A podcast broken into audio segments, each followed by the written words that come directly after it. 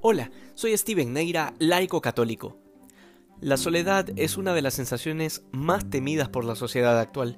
Siempre dada al ruido y a la superficialidad, la gente generalmente huye de la soledad porque obliga al enfrentamiento con uno mismo. Y muchas veces en esos momentos encontramos cosas que no queremos encontrar, o con pensamientos que no queremos tener. En otras palabras, muchas veces huimos de la soledad porque huimos de nosotros mismos. Y en última instancia, al huir de la verdad de nosotros mismos, también huimos de Dios, que es aquel que nos habla en lo profundo de nuestro interior.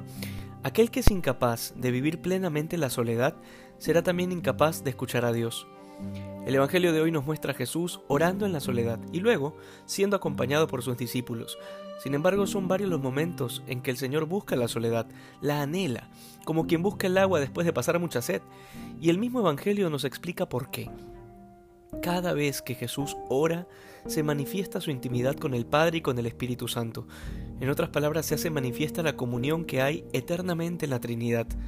Pero lo maravilloso de esto es que a partir de la encarnación y de la redención de Cristo en la cruz, esta realidad ha quedado abierta también para nosotros, para que, adentrándonos en la soledad de nuestro interior, podamos encontrar a Dios en la oración.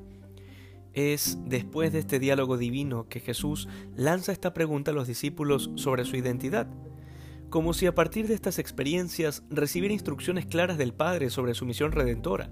Pues bien, esto mismo es lo que Dios tiene preparado para nosotros en la oración, la posibilidad de entender la misión de nuestra vida en esta tierra.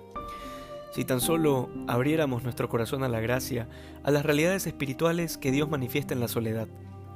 En medio de un mundo tan caótico, no olvidemos que estamos llamados a estar en el mundo sin ser del mundo, a vivir en medio de las cosas cotidianas del mundo, pero santificándolas.